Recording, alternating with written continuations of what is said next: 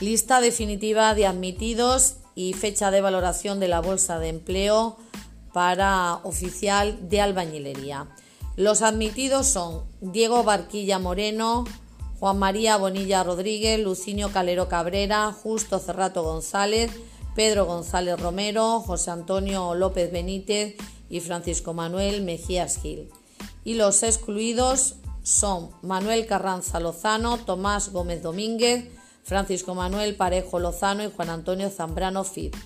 De conformidad con la base sexta de la convocatoria, el Tribunal Calificador se constituirá el miércoles día 8 de enero a las 10 de la mañana en el Salón de Plenos de nuestro Ayuntamiento de Alange para realizar las valoraciones.